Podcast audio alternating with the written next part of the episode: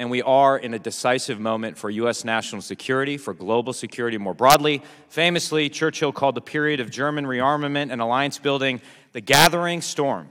Today, the storm gathers once more, and as we watch China undertake the largest peacetime military buildup since at least World War II, and, we find, and it finds eager friends in Tehran, Moscow, and Pyongyang, we should reflect on the lessons of history. Problems, this is true in your personal life as much as it is in geopolitics, problems do not age well.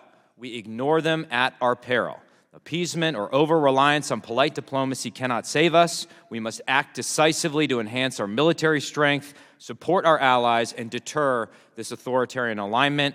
Only strength will be able to withstand the storm. It might well have made sense for the esteemed Dr. Kissinger to go and travel and open up relationships with the Chinese Communist Party back in 1972. It might have made sense in 1982. It made no sense by 2002, 2012, and certainly today makes no sense. It's dangerous for the United States to allow the Chinese Communist Party to have engaged here at home in ways that undermine the very foundations of our republic. And I know I'll get asked about this today but I think it's important that when we think of the challenge from the Chinese Communist Party, we think not only about Taiwan, not only about the South Pacific and about the first island chain, but about Los Angeles and Denver and Washington, D.C.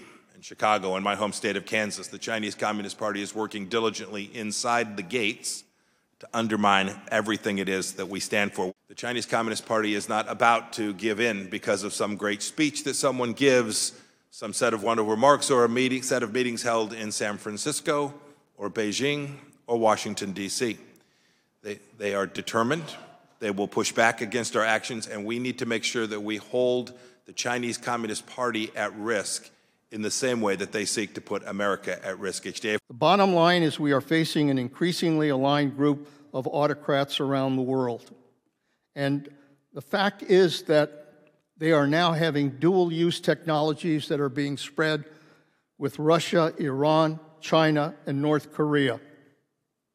While this alignment of autocrats is troubling, the good news is that it does not even come close to approaching the strength and depth and breadth of the United States global network of allies and partners. Look, some have suggested that our relationship with China is improving, and there's no question We've had increased military and economic dialogue.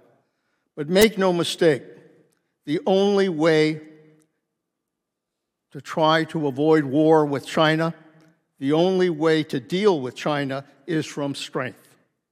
From strength. Both China and Russia became more aggressive when they sensed weakness on the part of the U.S.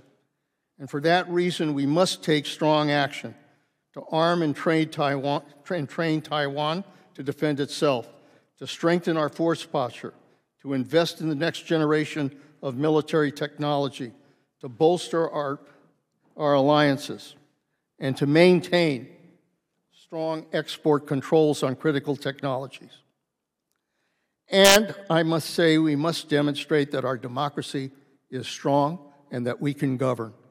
For that reason, it is incredibly important that this Congress pass the supplemental request and provide necessary military aid to Ukraine, Israel, and Taiwan.